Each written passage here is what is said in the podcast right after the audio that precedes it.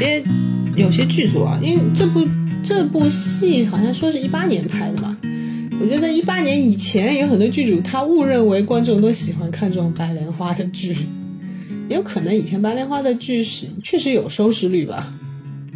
你想燕云台那么烂，不是也很多收视率也还可以吗？我要不是因为刘奕君，我连燕云台一个眼眼缝都不会给他。刘奕君就专门去挽救这种剧的。我觉得刘奕君是所有烂剧里面就是最认真在演戏的一个人，他居然能把一个巨烂的角色演出层次感来，我太佩服他。寇准的年龄，寇准是他那个在赵光义哎，太宗年间，太宗年间的，所以寇准是死在刘娥摄政年间。对啊，对啊，对啊，本来就是刘娥把那个。丁谓斗倒以后，想把寇准捞回来的，因为他他是通过丁谓把那口气又下不去，他他是通过丁谓把斗寇准斗倒的，但是斗倒以后寇他又把丁谓给斗倒了，他想把寇准捞回来，但是来不及了，寇准已经挂了。那那那也差不多从太宗到现在对吧，也那个了，他还剩三朝元了。上期节目我们预告了本周要做一期大女主，宋真宗的第三任皇后刘娥。说干就干，这一期我们就来谈谈那个被魔改惯脱的大宋太后刘娥，尽量还原其真实历史形象。大家好，我是不喜欢白脸婊、不喜欢魔改剧的小七。大家好，我是不喜欢傻白甜、不喜欢玛丽苏的伊娃。嗯，最近热播的大宋宫词啊，我就看了一集，我快吐血了。它其实讲的就是那宋朝皇后刘娥的一生嘛，就好好的一个励志大女主奋斗故事。硬生生就被改成了无脑玛丽苏，男主嘛恋爱脑大渣男，群演也是没有一个在线的，全员白痴状态，从皇子到大臣，朝堂到民间，就没有一个人的行为是走在逻辑这条线上面的。哎，大宋公子，因为不止你你说他不好嘛，其实你看微博也好，其他也好，风评真的是一全部不不接了，真的。大家就跟去年号称大女主的燕云台有的一拼吧，而且这两个女主其实是在同一个历史背景下的是吧？燕云台写的是大辽的女强人萧太后，其实就是那种套路我们都很熟的嘛，就是男一、男二、男三都很爱她，对吧？就然后甘愿让她开挂，然后给她做垫脚石。第二个呢，就是就算。我我掌握权柄，但是我做尽坏事也好，我去害人也好，都是逼不得已，对吧？不是我有所想图谋，而是哎呀，我为了爱情啊，我为了救别人啊。那这是所有的国产剧有一个通病，就是他把人物刻板化、套路化，没有层次可言。但是人不是非黑即白的，人是有层次的呀。哎，我现在都已经就是患了大女主 PTSD 了，你知道？我我一看就是。剧宣方在宣传大女主戏，我就想完了，这基本上就是扑街戏了，就是创伤后遗症？我当时看了一点啊，我就跟就是那个烟云台，我去年还看了一点，因为我喜欢那个里面有一个演员的，叫那个刘奕君嘛，哦，就是《琅琊榜》里面演那个，这个就是一直在烂剧里面是支撑的那个，对他始终在烂剧里认真的演一个角色，然后为了他我去看了点，然后我看完以后我跟朋友吐槽，我说。大辽萧太后要是真的那么白痴的话，那大宋不早就收回燕云十六州了？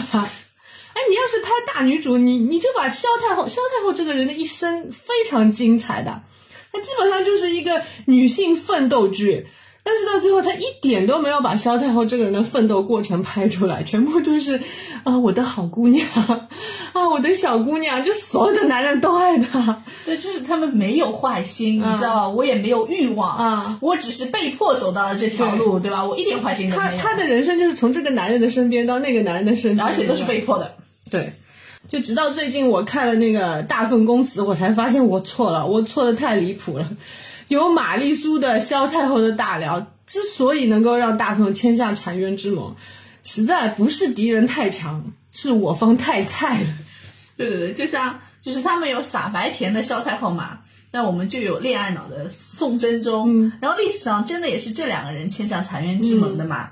当时宋辽不是打仗嘛，然后北宋打赢了的这次。嗯，但是朝廷的主主战派那会儿是寇准嘛，寇准是逼着那个。宋真宗去上前线嘛，他是要收复燕云十六州的，但是立案脑宋真宗是不干的。嗯，就去签下了澶渊之盟。当时是花钱买和平嘛，白银十万两，捐二十万匹。当然了，其实后面历史还有说过，虽然赔了钱，但是两国贸易发展了，宋朝是赚到逆差了。但是这个东西不能因为就是你这个错误的结果带来好的那个，对吧？其实你从历史上你就可以看出了，就是赵恒这个人他就不善于打仗的，他他就是因为他原来当皇子之前他就是个闲散王爷嘛，就而且在他身上，对你我去看《大宋宫词》啊。大宋公子里面，这个赵恒这个角色呢，他是把大皇子和二皇子都拢在他身上来演的。然后燕云十六州不是那时在辽呃，就是辽国嘛，但是电视剧里面云州还在宋朝，然后刘娥从四川逃难逃到了云州，就是现在山西那个地方。魔改剧啊，就是就说，我必须说一下这个这部剧导演啊，他是李少红。这个导演基本上，我就跟他，我对他深恶痛绝，因为他拍了那个《红雷梦》，《就红楼梦》是吧？新 《红楼梦》。就十二年前，我他这部剧就把我雷个半死，那种阴间色调啊，蛇嘛，蛇精，然后贴片子头啊那种。然后他他有两部口碑不错的剧，一个是《大明宫词》，一部是《橘子红了》。但是我实在是没有办法对他导演能力就是有有肯定。这两部剧应该都是周迅演的，是吧？好像他很喜欢几个演员，比如说周迅，比如说鬼亚雷，他就御用的。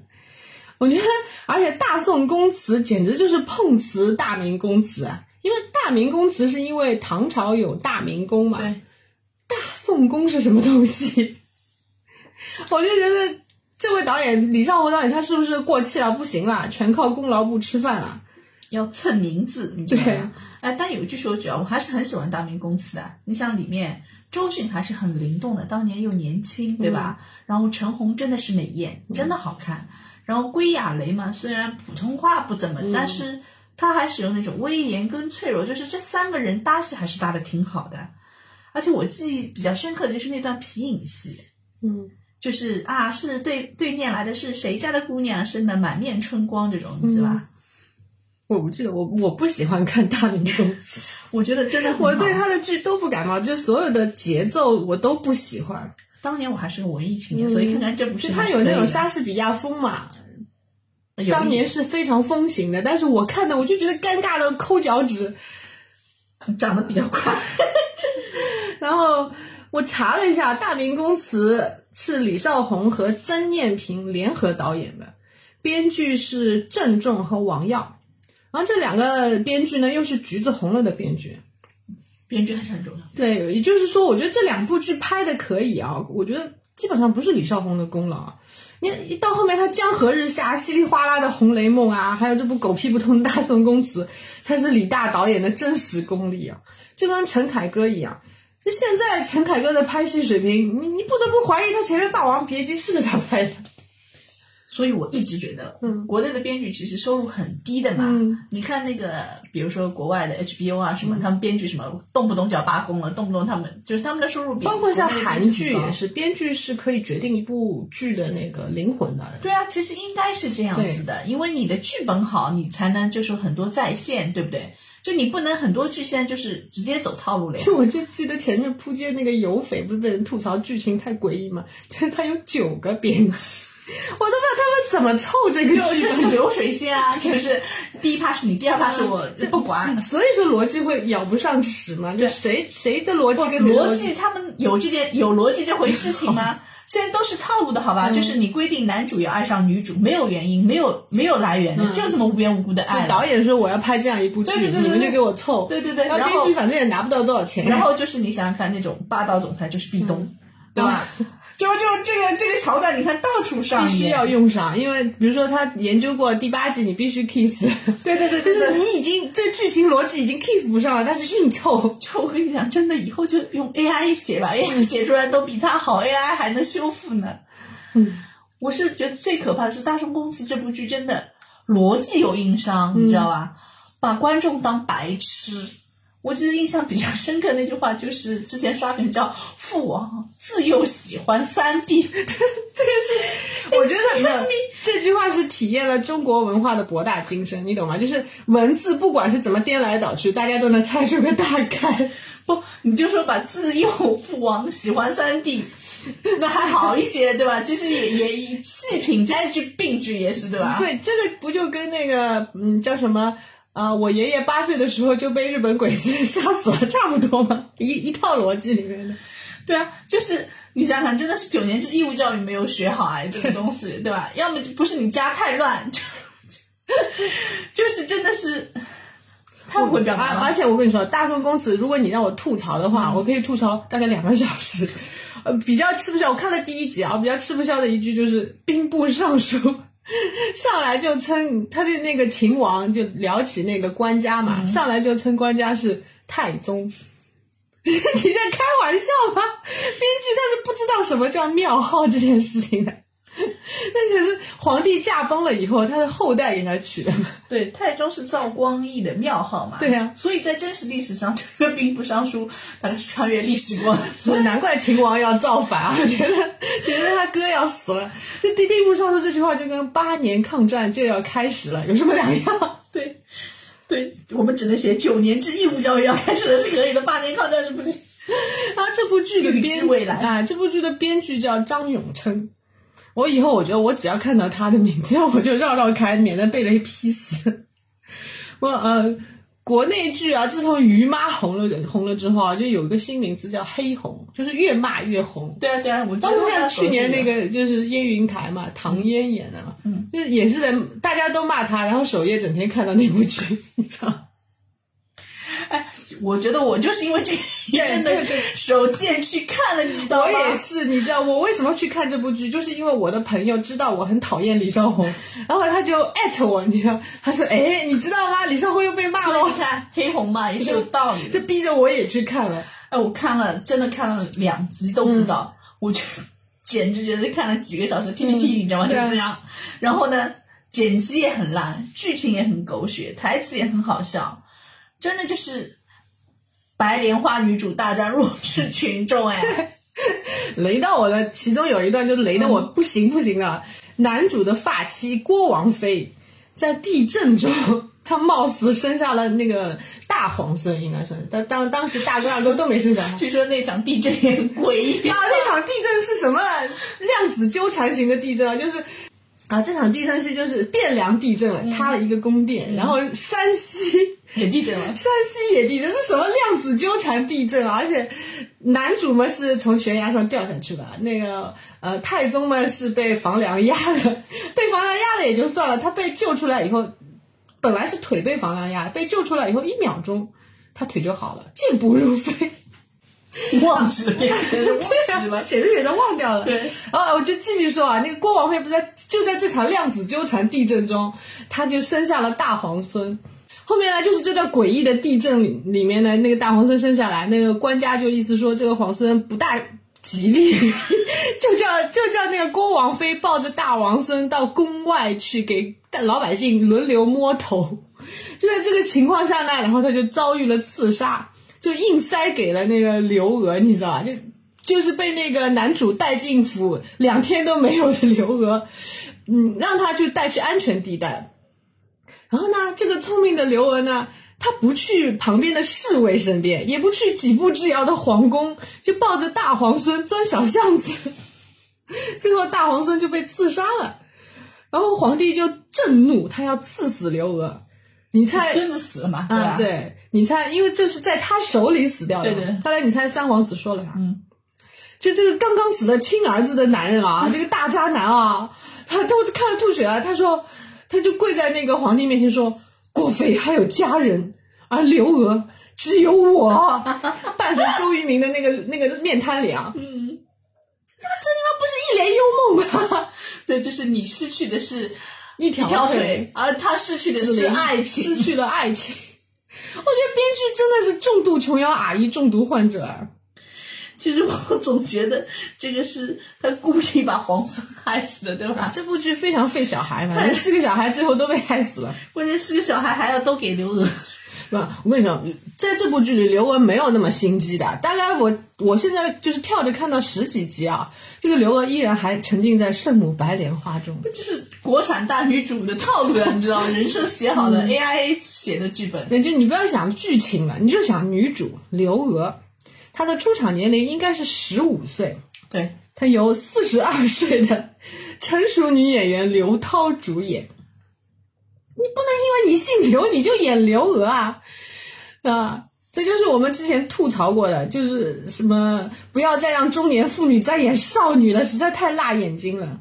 之前不是有个热搜叫中年演员女演员没有戏可演吗？那怎么办？他们只只能去演找那些少女的戏演嘛。对对对，你想大概是从刘晓庆的武则天开始嘛，嗯，对吧？就是那会儿她五十几。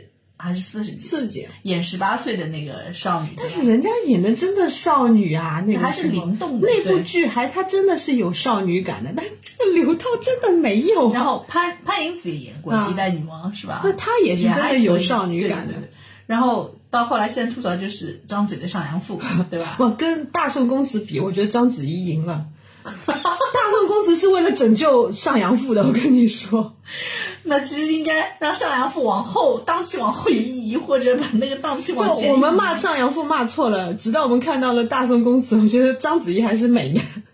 那所以其实你看那些男星也有的嘛，男星也有去演那个就是老牛吃嫩草的，还有那个谁张鲁一演十三岁的嬴政，对吧？那个 那个实在啊，真 我觉得比 我我觉得比刘涛演十五岁更让人更让我接受不了。没关系，但是男性普通自信，对吧？嗯，所以啊，你想这部剧里面三十九岁的周渝民演十六岁的三皇子，那第一集有一个镜头就是三皇子赵恒，他就金盔铁甲从流民当中把那个蜀妇刘娥拉上马，两人共乘一骑，就你是风儿，我是沙。本来这个镜头想，我觉得导演想象中应该是十五岁的少妇和十六岁金盔铁甲的皇子那个美好的画面在马上面。结果这个刘涛的脸啊，我 我当时看到我第一感受，哎，大姐您高寿啊！而且大渣男赵恒跟刘刘娥卿卿我我的时候啊，那个拉不住的双下巴，你没有办法说服我这个王爷十六岁。那这两个人还算保养的可以。但是真的，你让历经沧桑的中年人去演那个就特别不好，嗯，没有 CP 感就算。上次有匪也是的，你想，就是赵丽颖刚刚复出，就是生完孩子复出以后，跟那个王，她也要演一个少女，对对对，根本也是没有，就是脸上写满了倦容。你有可能，我可以理解，就像刘晓庆，她演少女，她有这个演技，她演出来了。而且他是真的说白了，你生没生孩子是 有有有区别的，对吧？你说如果刘涛没有生过孩子，说不定没有那么多疲倦感，对吧？你看那个赵丽颖也是，脸上真的写满了疲倦感。对。其实拯救这部剧还有一个方法，你就按照于妈的那个美人心计的方法来，就是美人心计不是拍的是窦太后嘛？嗯。那个套路其实也可以，都是二嫁的民间女上为皇太后的嘛。然后老公万花丛中过，单恋一枝花，对吧？前任们手一伸啊，套路差不多的。对对对，儿子们又蠢货又不听话，对吧？你早点按照那个套路走，说不定会比现在好。但是你要知道，这个刘娥她本身的故事实在是太精彩了，你知道。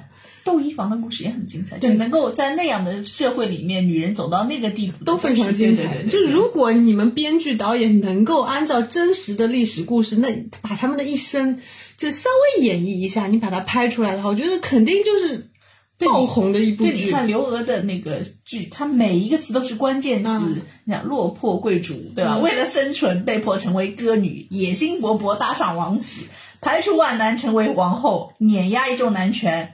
成为名义上的女皇，对吧？我觉得每一个点你都可以拍的很好看，你哪怕截一段，你都可以拍个二十集的。我觉得这这剧就是很好看了。对对对，哎，那我们来谈谈历史上的刘娥，她到底是怎么样子的人？嗯，就对于刘娥啊，我就小时候最早知道就是从狸猫换太子的故事里面知道的。《七侠五义》里面有这个故事嘛？刘飞与内奸郭淮合谋，以剥皮狸猫，狸猫调换李成飞所生的婴儿，然后李成飞就被打入冷宫。哎，我插一句，你记得，如果这个妃子封号是陈的话，其实我觉得都很惨哎。嗯，哎，对哦，所以他他们基本上是选一个惨的字，因为这是编造的故事嘛，选一个惨的字给他安在上面。然后真宗死了以后，仁宗继位，包拯奉旨赴陈州勘察国舅庞玉放正舞弊案。途中呢，包拯就受理李妃冤案，并为其平反，然后引李妃还朝的故事。这基本上所有的戏曲里面都可以看到这个故事。哎，其实后来我们才知道，故事是骗人的，对吧？历史上其实人中的生母是刘娥的婢女嘛？对。那可能真的也就是刘娥献给真宗的嘛？就是刘娥发给真宗睡的。因为那会儿没有孩子嘛，对吧？真宗睡他的时候，就是仁宗的生母，她是没什么地位的，对对吧？然后后来生下孩子以后，好像是封了才人，然后他把儿子送给刘娥抚养，自己又封了婉仪。嗯，然后就是刘娥对他要求就是不能相认的。对，那个时候我插一句，那个时候刘娥其实还没有做皇后。对，她还是个贵妃，她就是凭借这个孩子以后才会成为皇后嘛。这个是她做皇后的一个关键要点，所以她才把把这个李姓婢女送给那个真宗睡的嘛。对，你看她其实那会儿已经体现了玩弄权势和政治的手腕了嘛。对，那史书上我看对刘娥的评价是有吕武之才，无吕武之恶。吕就是那个汉朝刘邦的老婆吕后嘛，这个女人也是非常厉害的。你想她在帮刘邦绞杀权臣的那种果敢跟杀戮，比她老公还要厉害。对，我觉得很多就是男的都自愧佛如，面对她，他们都非常的坚决这些事情。而且他是开启了外戚专权的先河，他不是把那个宠妃戚夫人做成了那个人质，就那种不是不是绑架犯的人质，断手断脚扔在猪圈里面那个。武就是武则天，一代女皇，大家都知道了。那就是史书，你看也评价也是极尽溢美的嘛。但你要知道，那《宋史》是那个宋朝人写的嘛，对吧？还在当政，他儿子虽然不是他亲生的，对吧？为了这档节目，我真的去看了一遍《宋史》嘛，因为那个算是正史，当然正史有的时候也闲扯淡啊，有些就是夸张的成分在里面。对对。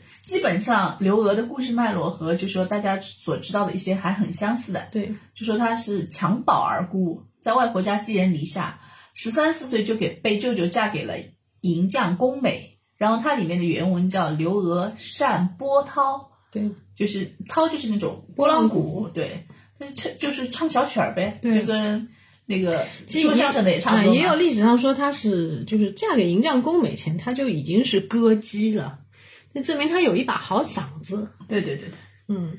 然后宫美因为好像在那里过不下去，四川过得不是很好，然后去开封谋生，然后日子不好过，他就卖唱补贴嘛。嗯。那还是不够两个人的开销。嗯。我估计两个人后来谋，他毕竟是在京城嘛，就不易居，开销比较大，到一线大城市，然后就把刘恒给卖了。然后这一卖呢，正好卖给了后来的那个宋真宗赵恒嘛。他就卖成了太后，对，就我猜啊，赵恒肯定是个声控，对吧？你想刘娥，刘娥她其实唱歌好听，对吧？她一直靠唱歌谋生的嘛。她从小就是她在其实一个很要看人脸色的环境下长大的，所以她情商是非常高的一个人女孩子。反正刘娥进府以后啊，她对刘娥是宠爱有加的。史书上记载啊，宋太宗有一天在朝堂上发现他三儿子面黄肌瘦，深觉不满。而那个时候，赵恒的乳母秦国夫人呢，又看不惯这个出身低微的刘娥，而且她还是一个嫁过人的，你想？对对对，我觉得关键还是这一点，对吧？对，她就向皇帝打小报告，意思是就是三皇子府里有个狐狸精吸了赵恒的元气，所以他你儿子就越来越瘦。那可能十六岁嘛，他那个时候还没娶正妻呢，又又碰到一个十五岁，就是声音又好听、长得又好看的一个人妻，你想他能把持得住吗？然后宋太宗就命令赵恒把刘娥赶出府，呃，并且呢，当时他就赐婚了一个是潘太师的女儿，就是没有名字的，反正就做他的赵恒的王妃。那电视上面不是一上来就是那个郭氏嘛？嗯，把潘太师放在哪里了？郭氏是第二任，其实历史上，刘娥是他第三任嘛？对。但是呢，越是遭到主力的爱情，尤其他，我估计几乎是初恋了吧？十六岁遇到十五岁，当时又没娶妻的情况下，这个阻阻力越强，他们就是越是恋奸情热。然后刘恒又喜欢人妻，他又舍不得，他就把他这个爱妾呢送到他那个他有个幕僚，几乎也是酒肉朋友，叫张琪的家里面。那张琪呢家里就住了一个小嫂子嘛，他就为了避嫌没法回家了，他就在官衙里面打地铺，一打就打了十年。所以你看张琪是人才嘛，对吧？至少情商那么高，对吧？会做人。对，然后后来真宗真的继位，就张衡后来继位了嘛。嗯。然后张琪立了军功，然后再加上这一层的关系，他一路做到了节度使、平章事，然后后来还封了徐国公。对，就刘娥对他也很好嘛。你想，他在张琪府里养了十年啊，就刘娥也把他当亲人嘛。所以他这一辈子，像宋仁宗年间，已经没有什么高高阶武官。就做到很高的地位，但是张琪一辈子是得善终的，我觉得跟他跟皇皇太后的关系很好有有关。跟皇后皇就是那个皇帝 friend，跟皇太后也 friend，对吧？刘娥真的也很厉害的，嗯，就一个人的成功，真的努力跟天分必不可少的。《宋史》记载刘娥嘛，说是她没有受过什么教育，十分聪明。原文是叫。性景物，小小书史，闻朝廷事，能记其本末。哦，这个就是天赋很了不得了，对吧？而且他是属于自学成才的。对对对对，他是不是还能帮赵恒分忧嘛？其实这跟刘娥在张琪府中努力学习十年是分不开的。对，因为这十年，你想。其实她老公在外面，其实也在外面，肯定也养，就各种养小妾。他赵赵恒可没断了睡别的女人，对对对，就一直在睡别的女人嘛。但是他在张琪府里干什么呢？那就是真的是好好读书。你想，他从一个蜀中逃难被卖的人妻，然后真的后后期她能够批奏章，看那个多少也算个知识女性吧？对对吧？这十年真的是奠定了很坚。坚实的那个基础，对，而且等到就等到十年以后啊，刘恒不是捡漏做了太子嘛？对，真是捡漏，真的是捡漏。刘恒本来是作为赵光义他最不得宠的第三个儿子，他基本上就是一个闲散王爷啊，他就没有指望可以登位的，就是一靠活得长，生生的就把老二给熬死了。然后老二是死的很意外的，是野史上说是被他小妾毒死的。然后老大呢又熬疯掉了，然后他就突然啊 level up，他就当太子了，捡漏嘛。嗯，这个电视剧里面什么老大又傻，老二又恶，两个人还嫉妒太宗宠爱三弟嘛，这扯淡扯到没有边啊！我记得那个湖北大学历史系教授张广峰发微博，他就感叹这句无力吐槽。把大哥二哥的功劳都合并到老三身上了，这不就是国产剧喜欢的吗？对吧？主角光环就一定是好的，对，就所有人家好的都聚到他身上。其实明明赵恒不是这样的人。对啊，那其实话话说回来嘛，赵恒其实到后期有点老年痴呆，对他而且一直是缠绵病他，身体又不大好。对对对，所以我觉得北宋这支基因是不是有一点源头上的 bug？嗯对吧？然后真宗的儿子仁宗。没儿也没儿子，对吧？他传位给侄子的。真宗继位啊，真宗继位那会儿呢，他就把那个念念不忘的刘娥就迎进宫了。那会儿他已经三十六了，差不多三十几岁了，反正十年了十年嘛。他进府没多久就被赶出来了，然后他把刘娥迎进宫，他当时就想一步封到贵妃的，你知道吗？但是朝臣是坚决反对，其中就有老死对头寇准。坚决反对，然后当时的郭皇后也非常不喜欢刘娥，就一直不给她名分，基本上就让她在宫里做个宫女。但是刘娥这个时候就会做人，她就没有吵闹。照理说，有的女的，比如仗着皇帝喜欢爱她，她可能会大吵大闹啊，或者三十六岁 啊不要吵了。她这完全没有吵闹，情商是非常可见一斑。真宗就也没有电视剧里面表现那么真忠不渝。真忠贞不渝啊！她宫里面嫔妃很很多的，一个一个睡过来，就是没小孩。然后呢，就是郭郭皇后是生了一个长子的，但是死了。真宗呢睡了，不停的睡小美人，还要去安慰皇后。刘娥在这个时候呢，也是在宫里面默默发育啊，她人缘混得挺好的。郭皇后呢刁难她呢，她也不生气。然后呢，她又跟真宗很宠爱的一个，嗯，就是小萝莉叫杨才人。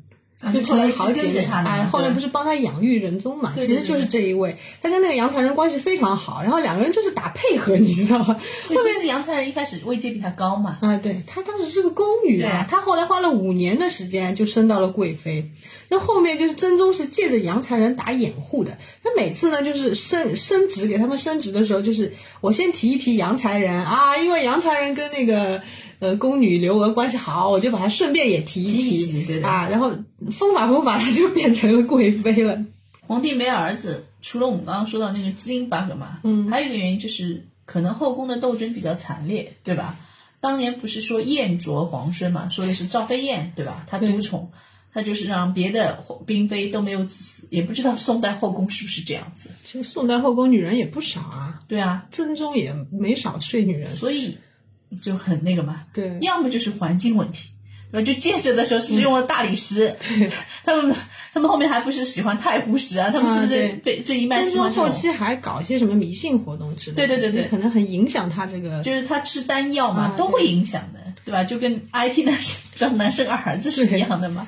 然后后面就是，我觉得他们这个风水也不大好。郭皇后其实丧子之痛一年以后她就去世了，刚去世的真宗就想。封刘娥做皇后的，可见他们还是有点真感情的。有有那会儿，但是又是寇准又反对，就寇准跟刘娥真的，他相爱相杀也是一部长 long long story。对，然后后面就是，但为什么反对？一方面就是因为刘娥没有根基嘛，她没有亲戚，她是个孤女，所以。真宗当时也是为了让刘娥有点 亲戚啊，就是巴拉巴拉，连他的前夫都拉进来。他那个宫美后来改名姓刘了，就是做他家的亲戚，认为义兄。其实后面后面就叫刘美了，刘美刘美刘美。所以这件事情啊，我觉得说明第一就是有很多的那种小说里面说是宫美是个人渣嘛，但我觉得应该不会是。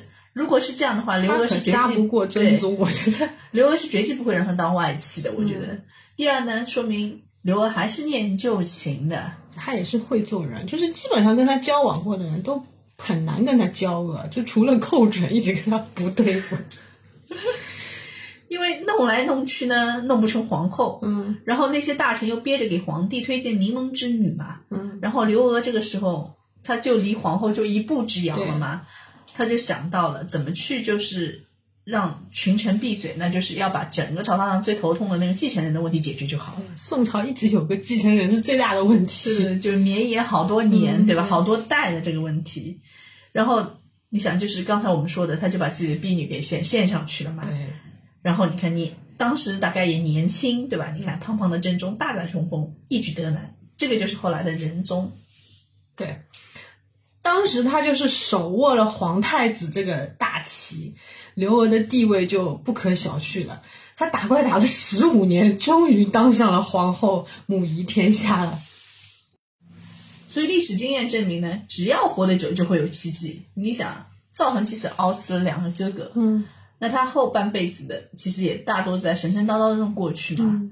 然后他死的时候大概是五十五岁，嗯，其实真宗。不能不能算是昏君啊，他还有那个咸平盛世嘛，但是他其实能力挺有限的。你想，他不是作为接班人培养的嘛？对。然后身体又差，基本上执政后几年都是在缠绵病榻了。而且他的 亲亲小皇后呢，就跟他的聊天内容呢，早就已经不是什么唱小甜歌啊 这种了，已经变成了前朝的朝政了。那真宗身体撑不下去的时候呢，甚至还是刘娥批走着。对。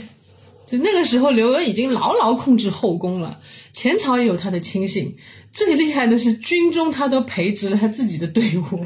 那，那个宋史是这么说的嘛，叫“宫闱事有问，折伯隐，故时以对”嘛。对，基本上他们两个已经开始聊事业上面的事情了。真宗这个人是很矛盾的，一方面他跟刘娥间谍情深，互帮互助；另一方面呢，他又担心刘娥把持朝政，罢黜罢黜太子，成为下一个武则天。然后这个时候，真宗就引入了寇准，对吧？寇准是跟刘娥真的是相爱相杀，半生哦。嗯，寇准其实一向看看不惯这个皇后的，因为他其实是士大夫的想法嘛，就觉得门阀嘛，对吧？对。当初真宗要封后，他就强烈反对。然后刘娥当了皇后呢，他就反正各种不给她好脸色看，各种跟她不对付。就他就觉得女人当政了，属于聘姬司臣，这个朝朝廷要败坏掉了。啊，然后呢，真宗就大男主 对真宗不是把他引入打辅助嘛，就让他辅佐太子。他就是不仅是坚定的太子党，他还是坚定的皇后 anti，你知道？我记得有有一回，不是真宗跟他商量要把皇后罢除掉吗？嗯对然后当刘娥真的去问真宗的时候，真宗就怂了，然后就把寇准出卖了。对这真宗就是跟那个李治有点像，对对对，他们俩真的也是从身世背景、啊对吧？从生长环境都很像。寇准真的就是没有一根筋哎。嗯皇帝其实只是想让他牵制皇后嘛，嗯而皇后母家没什么根基的，有些贪污啊、受贿啊、卡油水的暴发户行动。然后呢，寇准真的他没有把握准那个度，对啊，用力过度，对对对？他真的就是一根筋。皇帝是让他点到为止，对对他给他点到死为止。戳死，你知道吗？他只要抓到把柄，就单独面对，就去面见真宗，然后就把皇后一通跌死。嗯哦，你说谁受得了？嗯，人家是夫妻，对吧？枕枕边风一吹就好了。你在前朝再怎么跳脚，你怎么办？你根本就没办法跟人家抵抗的。然后你想，真宗就觉得嫌那个寇准唠叨了，对啊，然后刘娥呢，就是不声不响，联合丁谓对给寇准使各种绊子、扣帽子。对。后面就是真宗快死的时候啊，就朝臣不是有一部分反对刘娥的嘛，但是他就是借着回光返照的时候，顶着朝臣的争议啊，立刘娥做了摄政皇太后。就真宗死前呢，刘娥其实已经斗败了寇准了。那个时候，他联合丁谓嘛，然后他还听了一代后面的一代名将王曾的言论，他就说，如果皇后后代太子，那太子也会后代皇后的母家。他就是在真宗活着的时候，他就对太子很好。嗯嗯嗯，真宗呢就感念于他，觉得他不会那个罢黜太子。然后呢他在让太子听政的时候呢，他就让皇后在旁边辅政了。所以真宗驾崩前，刘娥已经实际掌握朝政好几年了。其实也就是半推半就嘛，对对吧？形势实际上已经是这样了，我倒不如做个顺水人情。对，然后寇准呃不是，然后刘娥做了摄政太后以后呢，虽然她联合了几个奸臣啊，排和还有内官排除异己，那她也确实需要，她在外朝是没有任何势力的。对对，但是呢，他其实他很厉害一点，他是没有像昏君那样完全倚靠这些奸臣和内官，他先是放任就是勾结丁谓的内官去贪污，嗯，他让他就是做一些很容易贪污的职位，然后呢，一旦做到那职位，很容易就抓小辫子嘛，抓了小辫子他就办了那个内官，通过这个内官呢就抄家什么的嘛，驱逐的啊，对，他就扯到丁位很多小辫子，嗯，那大家朝廷就弹劾丁位嘛，嗯，就联合那个王曾把丁位给抄了家，然后还把丁位给流放到了现在的海南岛。而且他在肃清了那个丁位的党羽之后呢，这党羽之中甚至还有他的一些远房亲戚，他都一起办了，眼睛都不眨的。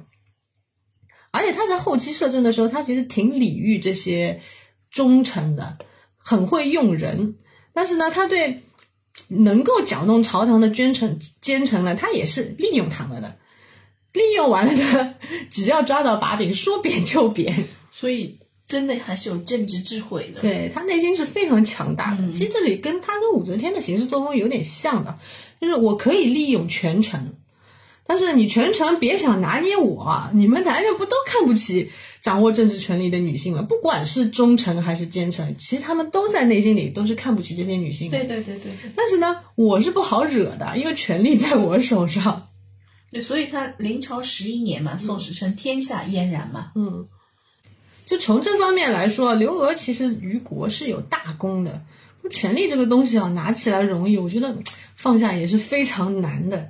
人一旦享受过在这种万人之上的权利，谁愿意放手啊？对更何况她她一个女人啊，当政那么多年，她是得罪了很多人的。我觉得她肯定不能放手，她退下来日子肯定不好过的。对，我觉得就是这两方面原因嘛，对吧？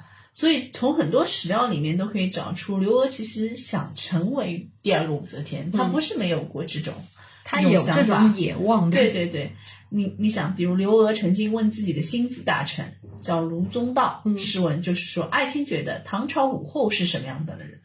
然后卢宗道就说：“唐之罪人也，己微社稷。”嗯，那其实这一句话其实是杜绝刘娥的一些想法的，对对吧？我觉得卢中道肯定也想过的嘛，我到底是向你表忠心好，还是我真的就是他也是试探对对对对对，你看心腹这一关都过不了，那你说其他人的那个抵抗呢，肯定更更激烈。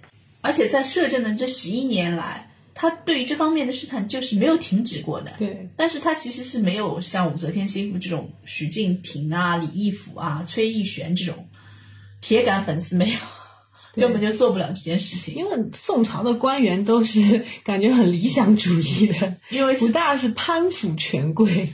他们本来也不是门阀出来的，对也有可能也有这个原因的。嗯，所以真宗驾崩后，刘娥垂帘听政十一年。《宋书》对这段历史的评价是：虽真出宫闱，而号令严明，恩威加天下，就真的是很有政治才能啊。嗯，鲁宗道其实也是因为直臣嘛，也就是宋朝。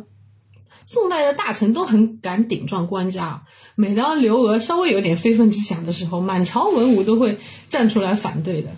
就有一个故事说，刘太后想给一个亲戚升职，当时那个名相王曾不同意，他就没办法了。最后呢，他怎么办？他就趁着王曾请病假的时候，赶快通知内阁，赶快敲章给我走后门。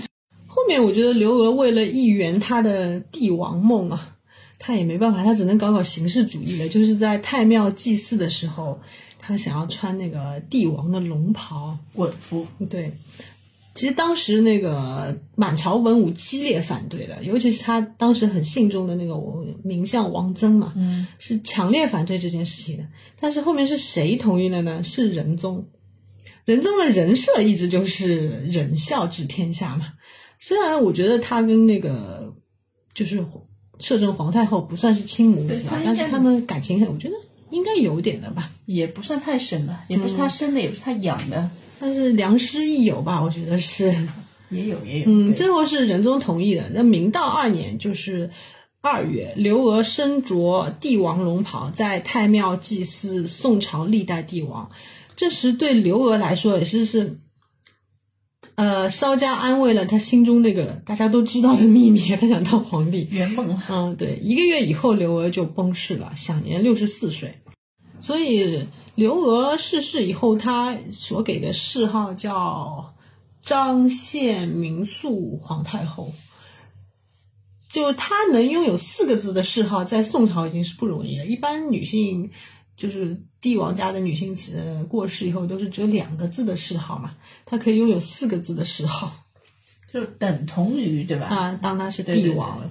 所以我一直没有想明白，就是刘娥为什么不称帝？其实她如果强势一点，对吧？你真的也未为可知啊，做这件事情。他也有他的无奈，我觉得。就可能第一呢，就是我觉得宋大臣的抵制比较厉害，嗯，对吧？宋朝的这些大臣，说不定真的你要，对吧？一旦宣布这个，就撞死啊，啊对对在朝堂上闹得比较厉害。对对对对。然后第二呢，我觉得她因为是孤女嘛，她其实没有外戚的，她唯一的那个外戚，要么就不是很远，就是后来的那个前夫嘛，嗯对吧？然后我觉得最主要的可能还是跟宋真宗真的还是有一点感情在的，你想呀、他们在真宗，你刚刚讲的那个故事，比如说他去质问真宗，真宗就怂了，其实是有点人间夫妻的那种感情成分在里面的。有有有，嗯，对，很像就是说身边的那种嗯，而且我一直觉得他们两个属于初恋嘛，一个十六岁的韩王遇上十十五岁的川妹子嘛，对吧？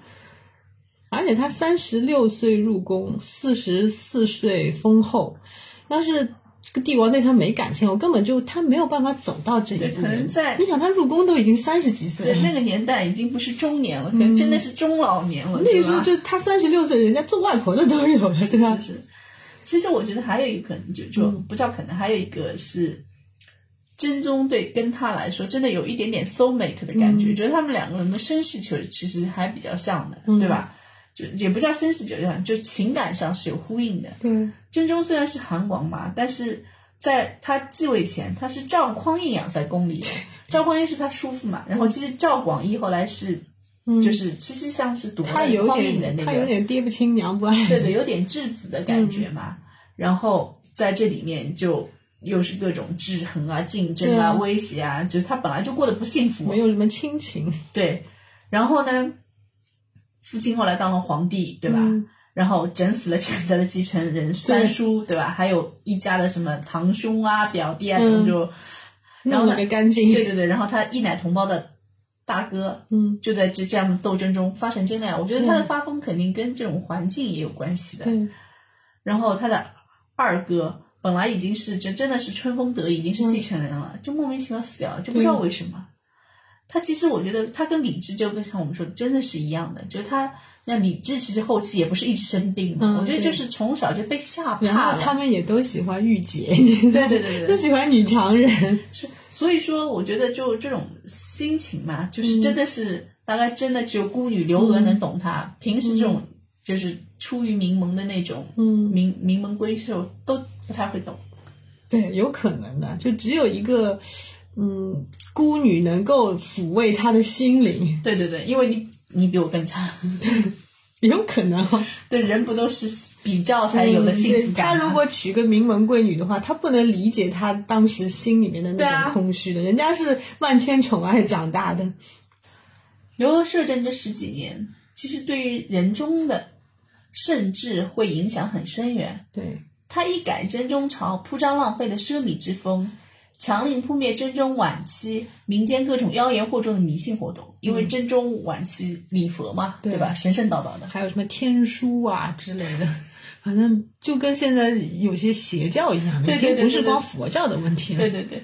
然后在宫内，他倡导节俭，嗯，朝廷里面他又力推反腐倡廉。然后他那时出了个政策，叫是就老百姓举报贪官有功的政策。还会奖励他们。对对对对，然后选拔官员，任人唯贤，就连他死对头寇准的儿子，你想寇准当年真的是、嗯。就又反对他进宫，他啊。一辈子跟他对着干，啊他也不计前嫌，召回东京予以重用，而且他就说速查贪官的时候，嗯。他是不会搞政治，就是那种迫害扩大化的，就连扣了帽谋反帽子的丁谓被贬后遭到举报，刘娥也是不理。他基本上就说没有杀过这些嘛，啊就杀过人官，基本上都是贬一贬再贬。对，所以仁宗朝以后，他们这些士大夫也是刑不上士大夫了嘛。对对对对对，而且我我听很多故事，比如说丁谓人家打小报告给他写信，然后刘娥就把那些信都烧了。其实他这个举动是避免了残酷的党争，不然就像明朝一样就。像你想曹操当年也是，他不是打仗的时候，他就是有曹魏之风啊对曹魏之风。嗯嗯，然后我还听了几个小故事啊。刘娥当时她是打压官员子弟裙带关系做官，然后她也挺绝的。嗯，以前真宗朝呢是有的，就有这个福利政策的，就是你做到一定四品啊，对，四品以上，比如说你就可以让你的儿子不通过科举制度，你就可以做官，给发一个官给你做做。